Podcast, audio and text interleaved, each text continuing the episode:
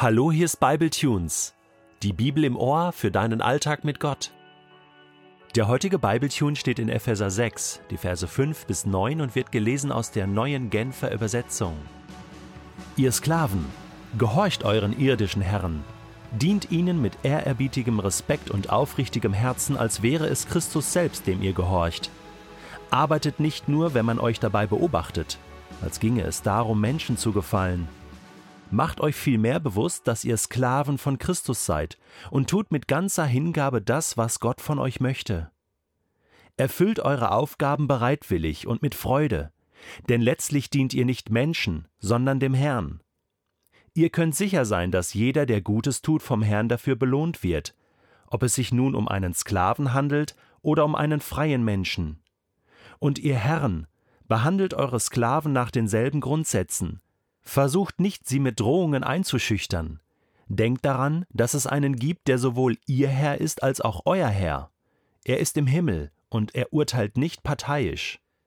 Es ist tatsächlich so, dass das Christentum maßgeblichen Einfluss in der Weltgeschichte hatte, ob es im Bereich der Bildung ist oder im Bereich der Diakonie oder im Bereich der Sklaverei. Gott war schon immer gegen Sklaverei und Menschenhandel. Das war auch schon immer ein Thema und ist auch heute noch ein Thema, auch wenn es uns privat vielleicht nicht direkt betrifft.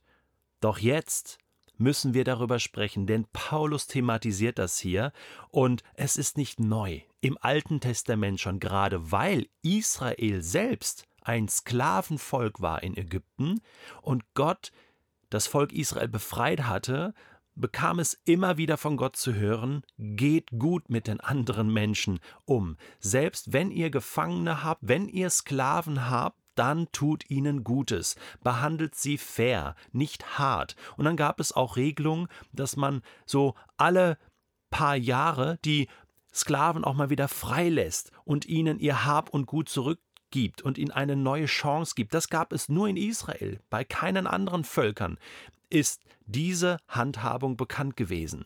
Und deswegen zieht sich da natürlich dieser, dieser Wert, den, den Gott da hineingelegt hat, diese Liebe Gottes durch wie ein roter Faden bis auch ins Neue Testament, das ist ja ganz klar, dass Jesus das auch predigt und, und Jesus für Befreiung ist, dass keine Menschen gefangen gehalten werden oder nur als Besitz und als Sache betrachtet werden, was damals so war bei einem Sklaven. Das war kein Mensch mehr, sondern es war Besitz. Und nun äh, kommt Paulus darauf zu sprechen und sagt den Ephesern, wie sie nun als Jesus-Nachfolger angesichts der Normalität von Sklaverei mit einem neuen Wert, nämlich mit dem Wert der Nächstenliebe in Christus miteinander umgehen können. Und das ist phänomenal das sucht seinesgleichen. Denn dass Paulus sagt, also, ihr Sklaven, gehorcht euren irdischen Herren. Ich meine, das muss man eigentlich Sklaven nicht sagen, das ist ja klar, oder? Dass sie, sie müssen gehorchen, sonst, sonst äh, können sie bestraft werden, sonst können sie getötet werden sogar von ihren Herren. Kein Problem. Aber Paulus geht es um was anderes gehorcht ihnen. Er benutzt hier dasselbe Wort, was er von den Kindern einen Abschnitt vorher verlangt hat, ihren Eltern gegenüber. Gehorsam, und zwar aus Respekt, aus Ehrfurcht heraus, mit aufrichtigem Herzen, als wäre es, und jetzt kommt der Punkt, Christus selbst, dem ihr gehorcht. Euer, eure Arbeit, euren Sklavendienst in Anführungsstrichen, macht ihr für Jesus, und er wird das honorieren. Wow, was ist das für eine neue Motivation? Das wertet einen Sklaven total auf. Natürlich, es gibt immer Kritiker, die sagen, ja, warum wird die Sklaverei hier nicht abgeschafft und so weiter. Moment. Eins nach dem anderen, oder? Zunächst mal äh, ähm, wird hier erstmal dafür gekämpft, dass der Mensch wieder gesehen wird als Mensch.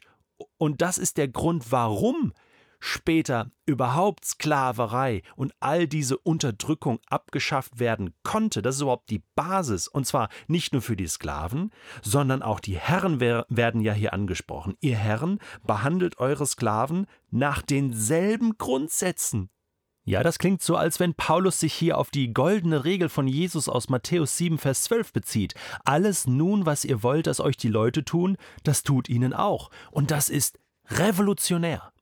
Das hat es so noch nie gegeben, dass quasi hier eine in Christus eine gewisse Gleichstellung von Herren und Sklaven äh, passiert. Und zwar, weil es Menschen sind, die einfach in unterschiedlichen Situationen sind. Die, die Sklaven haben die Verantwortung, ihre Arbeit gut zu machen. Das sind Angestellte. Ja? Und die Herren haben die Verantwortung, gut mit ihnen umzugehen, ihre Machtposition nicht auszunutzen, sie nicht zu unterdrücken. Genial. Wie Paulus diesen Bogen macht hier von Mann und Frau, diese wunderbare Ordnung und dieses Miteinander in Liebe, was Gott gegeben hat zwischen Eltern und Kindern, Familien und jetzt auch der Arbeitsplatz. Und das ist, das ist Wahnsinn. Im Prinzip sind das die Anfänge einer Gewerkschaft, ja, von äh, Arbeitnehmerschutz sozusagen, ja. Das alles gründet sich darin. Das sind Gedanken der Bibel, Gedanken von Jesus. Denkt daran, dass es einen Herrn gibt im Himmel. Und da wird es kein Ansehen der Person oder Rasse geben. Ja, da wird es also nicht so sein, wenn du CEO eines großen Unternehmens gewesen bist, 20, 30 Jahre, dann kannst du nicht deine, dein Aktienpaket mitbringen in den Himmel. Du bekommst auch keine Sonderbehandlung. Du wirst behandelt wie die Putzfrau deines Unternehmens, die auch an Jesus glaubt. Ja, kein Ansehen der Person.